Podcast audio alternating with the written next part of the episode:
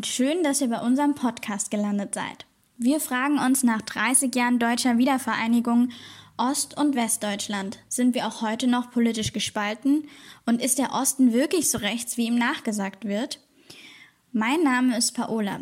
Ich studiere im Master Journalismus an der Hochschule Magdeburg-Stendal und habe gemeinsam mit meinen Kommilitonen einen Videobeitrag zur politischen Spaltung zwischen Ost und West gedreht. Denn für mein Masterstudium hat es mich vom Main an die Elbe verschlagen, um genauer zu sein von Mainz nach Magdeburg. In beiden Bundesländern wurde dieses Jahr der Landtag gewählt. Und während in Rheinland-Pfalz besonders CDU und SPD stark abgeschnitten haben, sticht in Sachsen-Anhalt die AfD als zweitstärkste Kraft mit 20 Prozent ins Auge. Und auch bei den jungen Wählerinnen und Wählern unter 30 hat sich jeder Fünfte für die AfD entschieden. Das ist uns aufgefallen und deswegen wollten wir einfach mal nachforschen, was sind die Gründe dafür, dass in Ost und West auch heute noch unterschiedlich gewählt wird. Dafür haben wir mit den Jugendorganisationen von CDU, AfD, Die Linke und die Grünen gesprochen und mit einem Politikwissenschaftler und einem jungen Facharbeiter. Weil wir für unseren Videobeitrag aber nur einzelne Ausschnitte der Interviews nutzen konnten, wollen wir die Interviews hier in voller Länge als Podcast bereitstellen. Und falls ihr euch fragt, warum nicht gegendert wurde, dafür gibt es jetzt keinen bewussten Grund. Wir wollen deswegen noch einmal festhalten, es sind immer alle Menschen jeden Geschlechts angesprochen. Und jetzt viel Spaß bei dem Interview. Heute das Interview mit Sarah Einzel. Sie ist die Sprecherin der Grünen Jugend im Landesverband Sachsen-Anhalt, studiert Soziologie in Halle und wird heute als Vertreterin mir Frage und Antwort stehen, sowohl zu den Grünen als auch zum Thema politische Spaltung. Herzlich willkommen, Sarah. Hallo. Ja, ich freue mich, dass ich heute hier sein darf. Ja, ähm, genau. Gerne. Dann fangen wir auch direkt mal mit deiner Partei an. Erstmal nach äh, sitzen. Du musst hier sitzen. Äh, ja. okay, warte, ich, oder, ich mache mal kurz eine Pause. Dann fangen wir direkt auch schon mal mit der Grünen Jugend an. Und zwar zum einen erstmal ganz allgemein, welche Zielgruppe habt ihr und welche Interessensgruppen vertretet ihr? Ja, die Grüne Jugend Sachsen-Anhalt hat auf jeden Fall viele verschiedene Interessensgruppen. Natürlich sprechen wir ja, die Altersgruppe von 14 bis 28 an. Und da versuchen wir nicht nur Studierende anzusprechen, sondern auch SchülerInnen und Auszubildende vor allem. Ähm, wie das nun in der Realität klappt, ist ein bisschen schwieriger, gerade weil wir primär in Magdeburg und Halle vertreten sind und das halt Uni-Standorte sind. Ähm, ja, aber es gibt zum Beispiel auch Ortsgruppen von der Grünen Jugend in der Altmark oder es bildet sich jetzt auch im Salzlandkreis oder ähm, im Saalekreis, also auch in den ländlichen Räumen. Und genau, unsere Schwerpunkte sind Antifaschismus, Feminismus, natürlich auch Klimagerechtigkeit und soziale Gerechtigkeit. Ähm, ja, genau. Alles klar, eben schon angesprochen, dass es auch in den ländlichen Regionen ein bisschen schwieriger ist. Wir haben uns Zahlen und Fakten angeguckt. Die, ich zitiere das jetzt, die Grünen haben allein in Bayern mehr Mitglieder als in allen sämtlichen neuen Bundesländern zusammen. Mhm. Äh, das spiegelt sich unter anderem auch in den Wahlergebnissen dar. Sind die Grünen vielleicht damit auch eine Westpartei? Mhm. Ja, das ist ein bisschen das Problem tatsächlich, was die Grünen haben, dass sie vor allem eben ähm, ein westdeutsches, junges, urbanes Klientel ansprechen ähm, und in Ostdeutschland weniger Gehör finden. Die Grünen sprechen halt aktuell vor allem ein, ja, wie gesagt, westdeutsches urbanes Klientel an und ähm, werden vor allem von Menschen gewählt, die einen Hochschulabschluss haben und sich im ja, Durchschnittseinkommen befinden.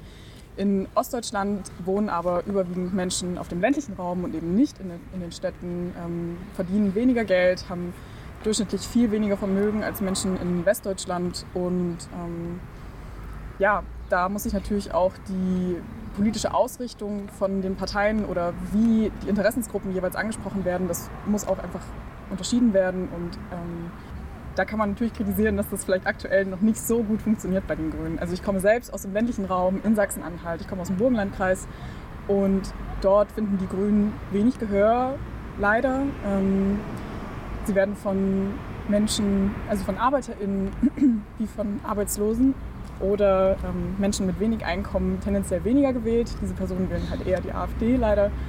Ähm, ja, da müssen wir einfach gucken, dass wir uns inhaltlich mehr ausrichten und vor allem die Inhalte, die wir auch schon haben, besser kommunizieren. Also die Grünen sind bei weitem nicht nur eine Klimaschutzpartei. Das wurde zum, zum zur Landtagswahl jetzt vor ja, knapp einem Monat so inszeniert.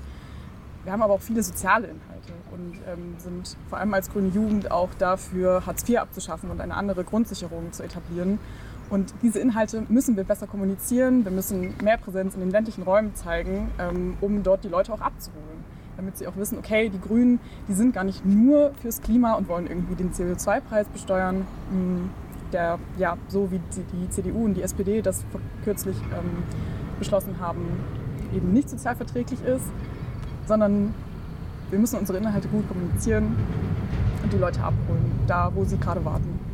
Ist es dann vielleicht auch für den Osten, wenn das Klima so primär ist, vielleicht so ein Schwerpunkt, der jetzt einfach auch nicht für die Menschen an erster Stelle mhm. steht. Also weil, wenn man sich anguckt, sind hier eben Dinge wie Arbeitslosigkeit oder auch Lohngerechtigkeit mhm. gegenüber den alten Bundesländern ähm, einfach Themen, die den, den Menschen mehr im alltäglichen Leben zu schaffen äh, machen. Ist da vielleicht der Klimaschutz einfach zu weit entfernt? Mhm. Das habe ich tatsächlich auch gesagt, als wir unsere Landtagswahlen ausgewertet haben, weil wir halt primär einen Wahlkampf um den Klimaschutz gemacht haben. Wenn wir jetzt aber darüber nachdenken, dass in den letzten vier, fünf Jahren so eine große Klimabewegung stattgefunden hat, wenn wir an Fridays for Future denken und die Grünen dann trotzdem in Sachsen-Anhalt so wenig Prozente bekommen, dann kann man sich natürlich die Frage stellen, interessiert das die Leute überhaupt? Ist Klimaschutz ein relevantes Thema? Und offensichtlich ist es das halt leider nicht so. Ähm, das kann auch damit zu tun haben, dass das Umweltministerium, was die Grünen in den letzten fünf Jahren im Landtag besetzt haben, eventuell nicht so das gemacht hat, was zum Beispiel LandwirtInnen in Sachsen-Anhalt ähm, gefallen hätte. Da gab es auch viele Kommunikationsprobleme und hätte man alles besser machen können. Ähm, und wie ich eben schon meinte, die sozialen Inhalte sind da, sie werden nur zu schlecht kommuniziert, finde ich. Ähm, also ich persönlich habe auch Soziales und Arbeit als Schwerpunktthema und das kann man am Beispiel von unseren Wahlplakaten im Landtagswahlkampf einfach sehen. Wir hatten viele Großflächenplakate und da ging es nur um Klimaschutz. Und wenn ich jetzt als ArbeiterInnen im ländlichen Raum ähm, durch die Gegend fahre und dann sehe ich so ein Großflächenplakat von den Grünen, wo Klimaretten draufsteht, denke ich mir, hm, ja gut, Klimaretten, schön und gut. Ich verdiene aber richtig wenig viel Geld, bin vielleicht in einem Pflegeberuf, muss nachts mit meinem Auto auf Schicht fahren. Da ist mir das egal. Ich möchte einfach gute Arbeitsbedingungen haben und ähm, dafür kämpfen wir auch als grüne Jugend, dass ähm, ja, gerade Pflegeberufe oder ähm, ja, ArbeiterInnen, die einfach unter schlechten Arbeitsbedingungen arbeiten, vielleicht keine Tarifverträge haben, dass es denen einfach besser geht in der Zukunft.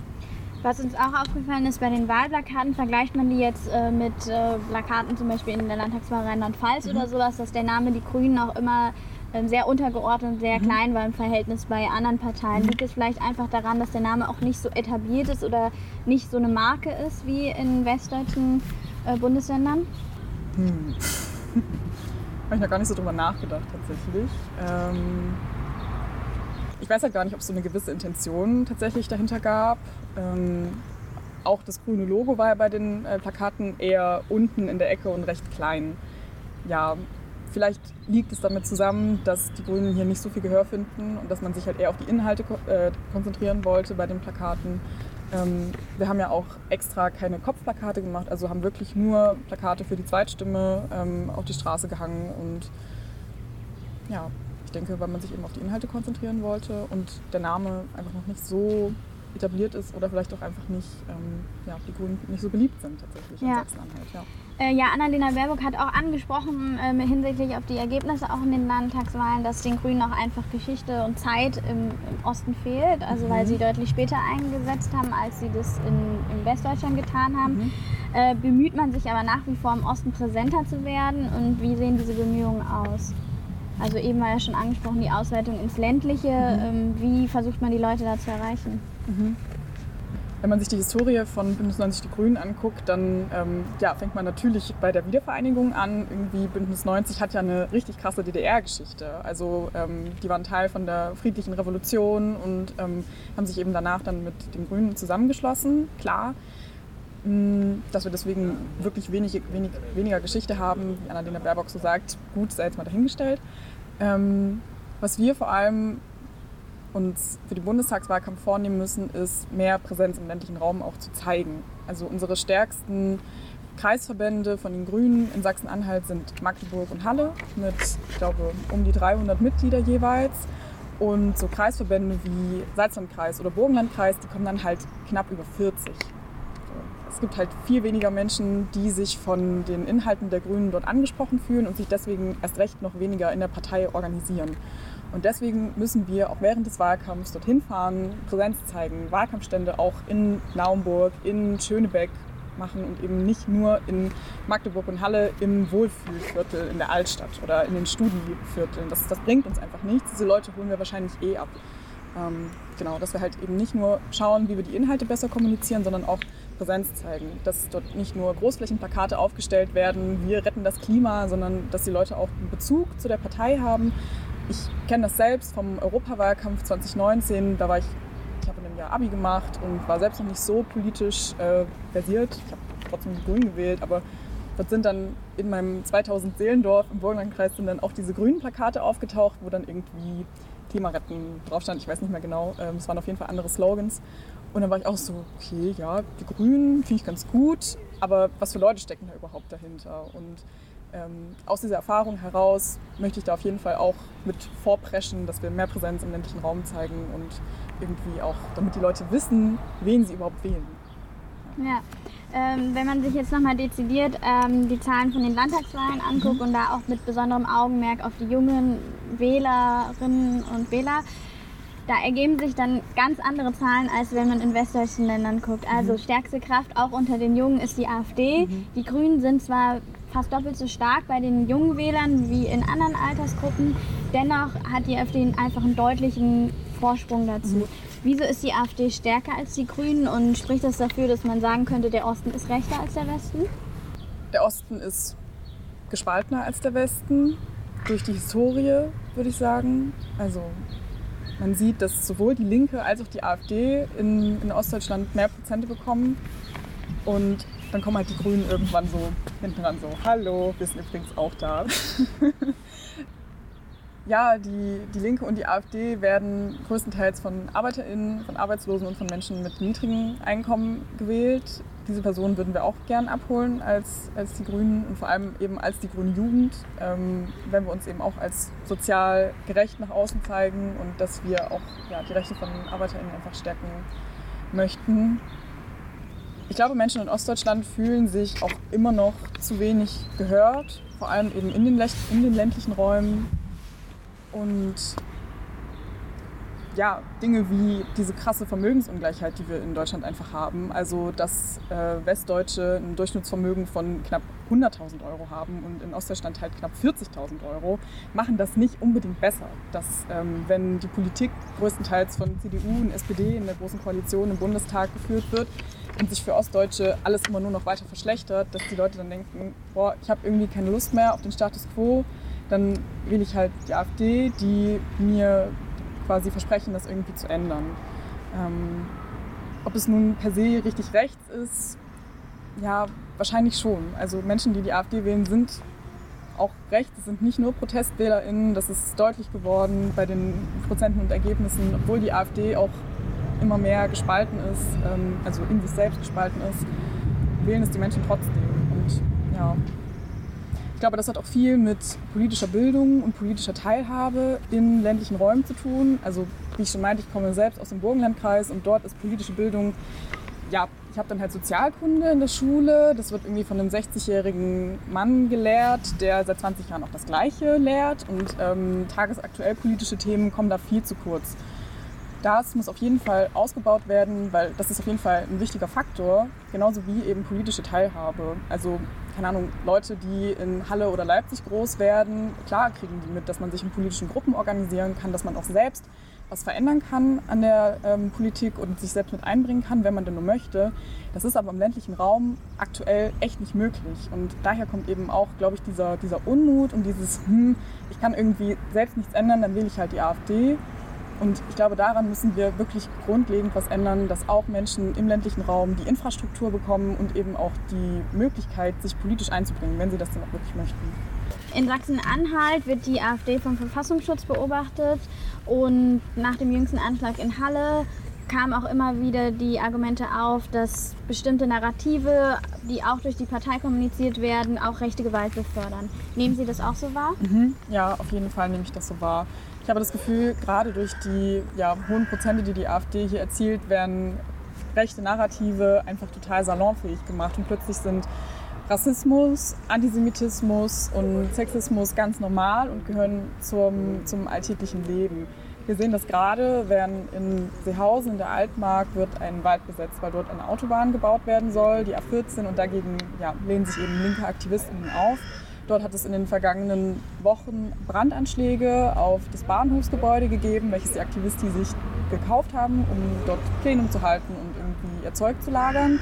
Und am ja, Freitagabend hat es dort einen Anschlag gegeben. Da ist ein Mann in der Montur des Ku Klux Klans aufgetaucht und hat mit einem Soft-Air-Gewehr oder einer Paintball-Maschine, das ist noch nicht so klar, auf die äh, AktivistInnen geschossen. Ist danach auch wieder geflohen. Und da frage ich mich, wie kann es sein, dass all diese Anschläge auf die AktivistInnen dort vor Ort noch keine Konsequenzen mit sich gezogen haben? Also wenn da nicht bald was passiert, dann habe ich das Gefühl, dann taucht diese Person oder mehrere Personen bald mit richtigen Gewehren auf und ähm, wir müssen da auf jeden Fall viel mehr Widerstand zeigen und ja, ich glaube tatsächlich, dass es viel damit zu tun hat, dass die AfD hier so viele Prozente bekommt und dass dann auch ähm, AfD-Politiker auf ihrer Wahlkampftour in Sachsen-Anhalt Reden halten, die sich anhören, wie als ja, wäre es 1935 und das einfach zur Normalität hier gehört. Genau, diese, das ist äh, ja auch angesprochen, dass die Gräben sehr verhärtet sind, also gerade wenn man kontrastiert die Linken und die AfD. Ähm, wie könnte man aber auch diese Spaltung vielleicht überwinden oder was wären Lösungsansätze, auch auf Menschen zuzugehen? Es ist nicht leicht, diese politische Spaltung und diese verhärteten Fronten irgendwie aufzuweichen. Das ist auf jeden Fall eine sehr wichtige Frage, die wir uns in der Zukunft mehr stellen müssten. Wir müssen auch akzeptieren, dass es in Sachsen-Anhalt rechtsextreme Personen gibt, aber politische Bildung ist äh, da ein großes Thema, was ich auch schon meinte. Ähm, und das Rüberbringen von Inhalten und gerade das aktive Ansprechen von verschiedenen Personen, wo man sich vielleicht bei einem normalen Wahlkampfstand denkt, ja, die Person die sieht jetzt irgendwie so aus, als würde sie nicht die Grünen wählen, aber vielleicht komme ich dann doch mit der Person trotzdem ins Gespräch und frage sie, hey, wie geht's dir gerade? Was sind irgendwie deine Bedürfnisse? Wo siehst du gerade Probleme in der, ähm, im tagesaktuellen politischen Geschehen?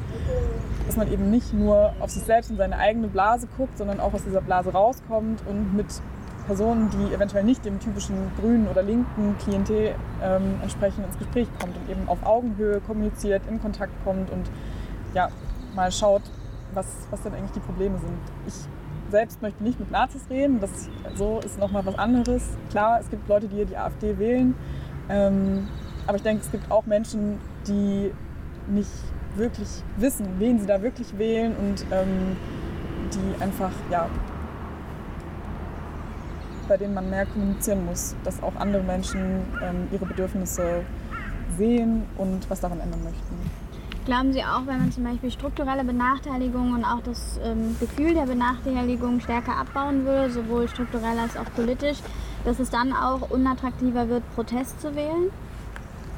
Hm, ich denke schon, dass das mit dazu führen würde, dass Menschen weniger ähm, Protest wählen würden, wobei ich auch glaube, dass Menschen aktiv die AfD wählen und eben nicht nur aus Protest. Ich glaube, der, dieser, diesem Fakt sollten wir uns einfach stellen. Ähm, und ich glaube auch, dass ProtestwählerInnen eben eher die AfD gewählt haben, weil sie eben mit der Politik von CDU und SPD total unzufrieden sind. Und da sollten sich diese Parteien selbst an die Nase fassen und schauen, was können wir irgendwie an unserer politischen Kommunikation oder an unserem Auftreten ändern, um die Leute wieder abzuholen, um irgendwie der großen Koalition einen Aufschwung zu geben.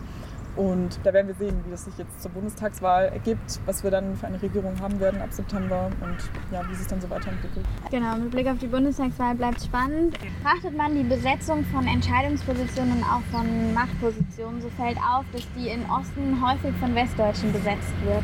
Spricht das Ihrer Meinung nach dafür, dass die Ostdeutschen strukturell benachteiligt werden? Ja, ich finde schon.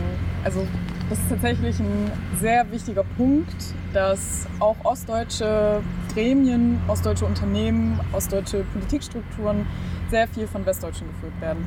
Meine Mutter zum Beispiel, die auch aus Sachsen-Anhalt kommt, weiß bei allen PolitikerInnen, die im Landtag irgendwie ein bisschen präsent sind, ob sie nun Ostdeutsch oder Westdeutsch sind. Und ich finde, das macht so, also es, es zeigt einfach, dass es immer noch so dieses Gefühl von Fremdbestimmung gibt, wenn man eben die Historie von Ostdeutschland anguckt und mit der DDR. Und auch bei der Grünen Jugend tatsächlich ist es so, dass der Bundesvorstand nur aus westdeutschen Personen besteht. Und da gibt es auch aktuell eine kleine Ost-Empowerment-Bewegung tatsächlich, dass wir als strukturschwache Teile der Grünen Jugend uns selbst organisieren und als Ostgruppen auch sagen, hey, wir sind auch da, wir sind vielleicht weniger als so ein Bundes, also als so ein Landesverband von, aus NRW, aber wir haben trotzdem auch Bock, was zu machen. Und ähm, wir versuchen uns deswegen auch mehr in die Strukturen zu etablieren. Und ja, meist sind es halt Menschen in Westdeutschland, die einfach ja, mehr finanzielle Ressourcen haben und also vor allem auf die größere Politik betrachte ich jetzt nicht nur auf die grüne Jugend, die mehr finanzielle Ressourcen haben und ähm, einfach mehr Kapazitäten haben, um sich politisch einzubringen. Wie ich vorhin schon meinte, es gibt einen krassen Vermögensunterschied vom Durchschnittsvermögen von Ost- und Westdeutschland und ähm, damit gehen ja auch ganz andere Bildungschancen einher oder eben die Zeit, sich politisch einzubringen oder ein Unternehmen zu gründen oder so. Ähm, ja, Westdeutsche haben da einfach einen riesigen Vorteil. Und es gab auch vor ein paar Jahren, als die Ministerien neu besetzt wurden, ähm, gab es auch so ein Ding so von wegen, yo, irgendwie gibt es nur eine einzige ostdeutsche Person, die das besetzen soll und der Rest nur Westdeutsche. Wie kann das eigentlich sein? Ähm, ja, da wird ja auch immer diskutiert, ob es jetzt noch einen Ostbeauftragten irgendwie braucht äh, auf Bundesebene und ich glaube auf jeden Fall schon. Also wir sollten diese strukturelle Ungleichheit nicht kleinreden. Wir sollten da auf jeden Fall dafür kämpfen, dass wir auch in Ostdeutschland so viel Gehör finden, wie wir auch irgendwie brauchen. Ähm, klar sollten wir auch wissen und ähm, im Hinterkopf haben, dass die Wende jetzt schon so lange her ist und dass wir ja natürlich auch aufhören sollten, in diesem Ost-West-Ding zu denken und das gegeneinander auszuspielen. Aber diese strukturellen Unterschiede sprechen eben doch dafür, dass wir einfach die Infrastruktur brauchen, ähm, damit sich diese Unterschiede nicht nur objektiv ähm, langsam voneinander verabschieden, sondern eben auch gefühlt und dass sich eben ja, auch Menschen, die in Ostdeutschland die AfD wählen, gehört fühlen und ihre eigenen Interessen mit durchbringen können. Ja. Ja, Sie haben eben schon den Ostbeauftragten angesprochen. Äh, Marco Wanderwitz von der CDU hat äh, vor kurzem erst gesagt, die Ostdeutschen, ich zitiere, seien teilweise diktatursozialisiert und auch nach 30 Jahren nicht in der Demokratie angekommen. Mhm. Ähm, was ist das für ein Zeichen für die Menschen im Osten? Es ist ein total schlechtes Zeichen für den Osten. Also ich habe das Zitat gelesen und war so, yo, also was soll das? Ähm, ich finde, das ist genau das falsche Bild tatsächlich von Ostdeutschland, weil die Menschen hier sind da groß, also sind in der DDR vielleicht auch aufgewachsen und haben dieses System noch im Hinterkopf, aber sie leben auch im Hier und Jetzt. Und was eben das Problem in Ostdeutschland ist, sind die strukturellen Unterschiede, die strukturellen Ungleichheiten wie Vermögen und ähm, Bildung, Bildungszugänge oder eben die Infrastruktur im, im, ländlichen Raum zum Beispiel oder politische Bildung und politische Teilhabe. Und wir müssen da ansetzen und das irgendwie verändern, damit sich die Unterschiede zwischen Ost und West aneinander angleichen und nicht sagen, was der gute Ostbeauftragte gesagt hat. Also ich finde, das ist total daneben und überhaupt nicht zielführend und trägt eher zu dieser Spaltung noch bei. Auch betrachtet jetzt auf den Bundeswahlkampf hat sich ja jetzt eine große auch ähm, wahlkampfpolitische Debatte zum Beispiel um das Gendern ähm, mhm. rumgesponnen, obwohl eigentlich andere Inhalte dominierender sind. Ähm, in Ostdeutschland, wenn man nach Problemen fragt oder auch strukturellen Dingen guckt, dann zeigen sich oft andere Probleme. Und zwar das Gefühl, Mensch zweiter Klasse zu sein, strukturell benachteiligt zu sein, sind dann eben Themen wie das Gendern oder ähm, Integration, Asyl einfach so weit von dem eigenen Empfinden entfernt, dass man sagt, für Menschen, die von Armut stärker betroffen sind, denen, die sich selber noch nicht so gleichgestellt mhm. fühlen, sind Themen zu weit weg, wo es mhm. darum geht, andere wieder einzuschließen.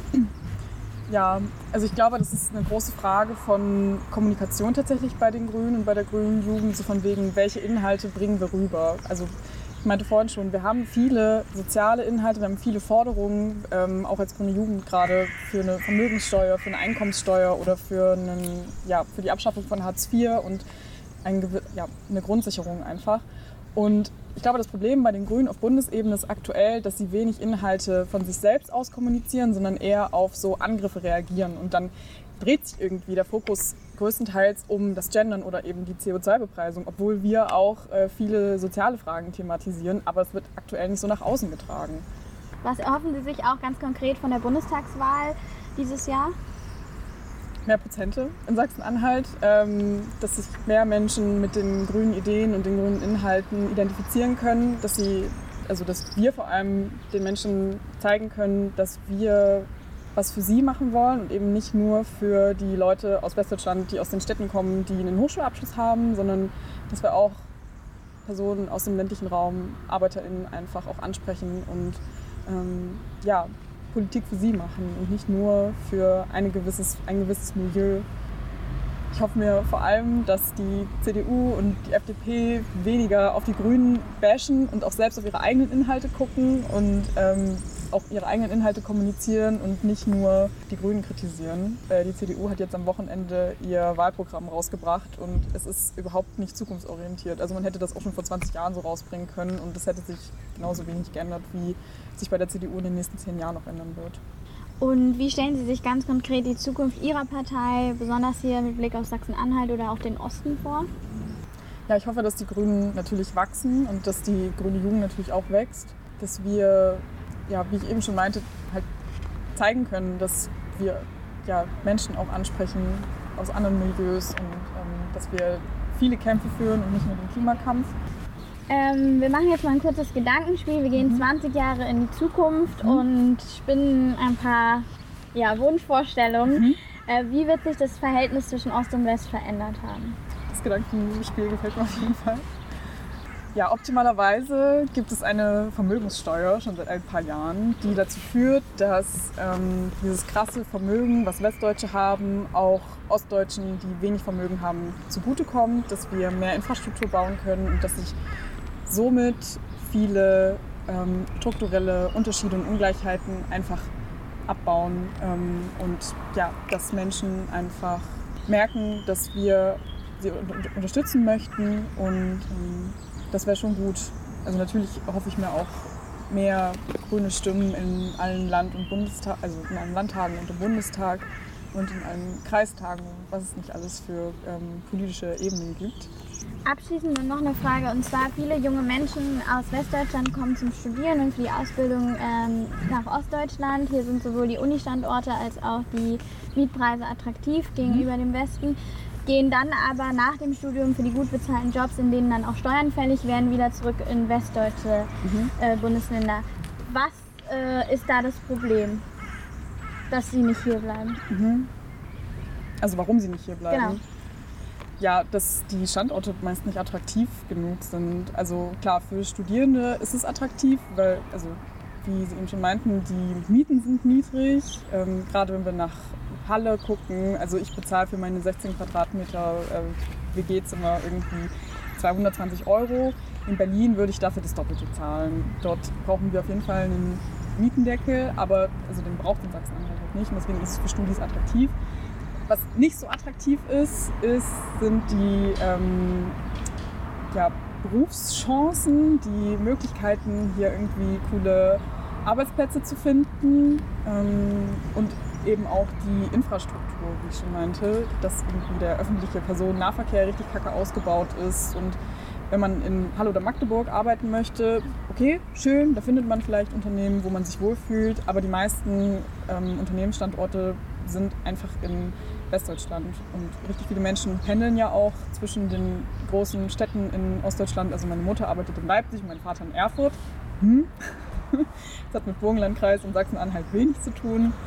Ähm, und da müssen wir einfach gucken, dass Unternehmensstandorte mehr gefördert werden und ähm, damit das auch ja, für Leute attraktiv ist, die eben nicht mehr studieren möchten und dass wir ähm, mehr Menschen in Ostdeutschland haben, die auch an der ja, lebenswerten Zukunft in Ostdeutschland arbeiten möchten. Genau, ähm, also würden Sie mir ganz persönlich raten, dem Osten und vor allem Sachsen-Anhalt doch nochmal eine Chance zu geben? Ja, sehr gerne sogar. okay, dann vielen Dank von meiner Seite her. Waren das alle Fragen? An der Stelle dann danke fürs Interview. Falls ihr jetzt neugierig geworden seid und wissen wollt, was unsere anderen Interviewpartner zu dem Thema gesagt haben, dann schaut doch einfach mal in die anderen Folgen rein. Gerne könnt ihr euch auch den vollen Videobeitrag von uns anschauen. Dazu benutzt ihr einfach unseren Link in den Show Notes. Und jetzt danke fürs Zuhören.